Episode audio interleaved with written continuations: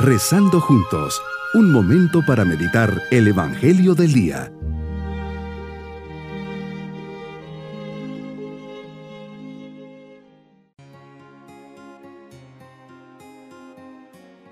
Un nuevo día para comenzar nuestra meditación. Hoy martes de la 34 semana del tiempo ordinario. Les saludo pidiendo al Señor por cada uno de ustedes y sus familias. Un corazón abierto y vacío atrae tu gracia, Señor.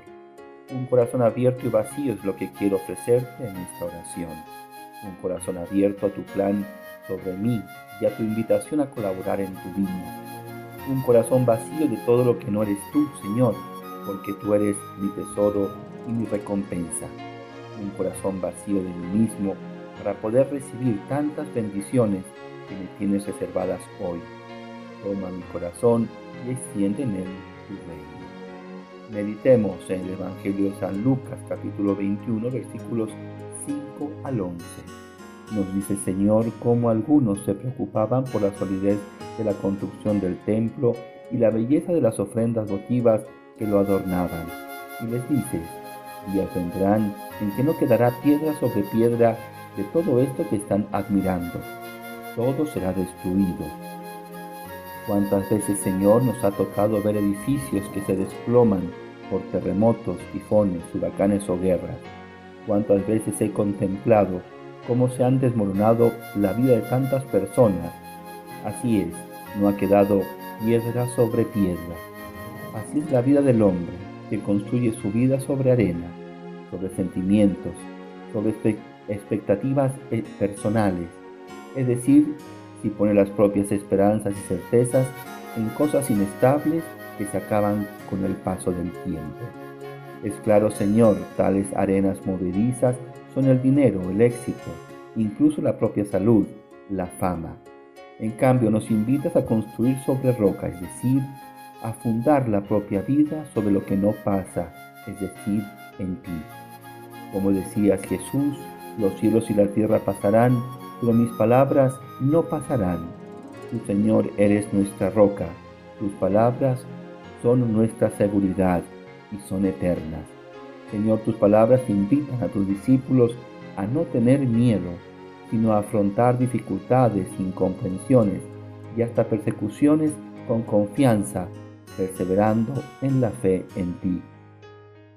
Señor, qué consuelo y qué seguridad tan grande nos da el saber que nuestra fe católica se fundamenta sobre la roca firme de tu palabra, que la iglesia no es principalmente obra de los hombres y que las puertas de la muerte no prevalecerán contra ella. Cada uno de nosotros hemos de ser piedras vivas en la edificación de la iglesia. Debemos colaborar con nuestro testimonio y fidelidad, con nuestra entrega y generosidad. Qué bien dices, cuando oigáis hablar de guerras y revoluciones, no os aterréis, porque es necesario que sucedan primero estas cosas, pero al fin no es inmediato. Nos enseñas que la historia debe seguir su curso, que implica también dramas humanos y calamidades naturales. En ella se va desarrollando tu proyecto de salvación al que has dado ya cumplimiento en tu encarnación, muerte y resurrección. Por eso tu iglesia sigue anunciando este misterio. La va poniendo por obra con la predicación, con la celebración de los sacramentos y el testimonio de la caridad. Vemos hoy, Señor, con pena a muchos usurpando tu nombre, como nos alertas en tu Evangelio. Se presentan como Mesías, como profetas que confunden y cuestionan nuestro cristianismo, haciéndonos un llamado a liberarnos y alejarnos de las enseñanzas de la iglesia que tú fundaste. Ante todo ello, está presente tu ejemplo, Señor. Tienes las palabras y la sabiduría del Espíritu Santo, prodigando al mundo amor, fidelidad, esperanza, perdón y perseverancia. Mi propósito en este día es ver si mi vida está fundada en verdaderos valores, principios y virtudes especialmente la fe, la esperanza y la caridad, y no en emociones o sentimientos. Mis queridos niños, Jesús con su venida instauró un nuevo reino, reino de justicia, amor y paz. una nueva iglesia llamada a llevar este mensaje. Estamos llamados a, a construirla a través de las enseñanzas de Jesús y dar buen ejemplo a nuestro alrededor. Seamos siempre generosos, pacientes, obedientes y cada día hagamos una obra buena. Así nuestra iglesia será santa como Jesús quiere.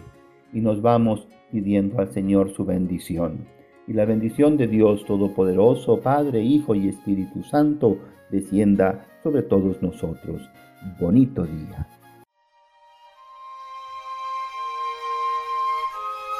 Hemos rezado junto con el Padre Denis Doren, Legionario de Cristo.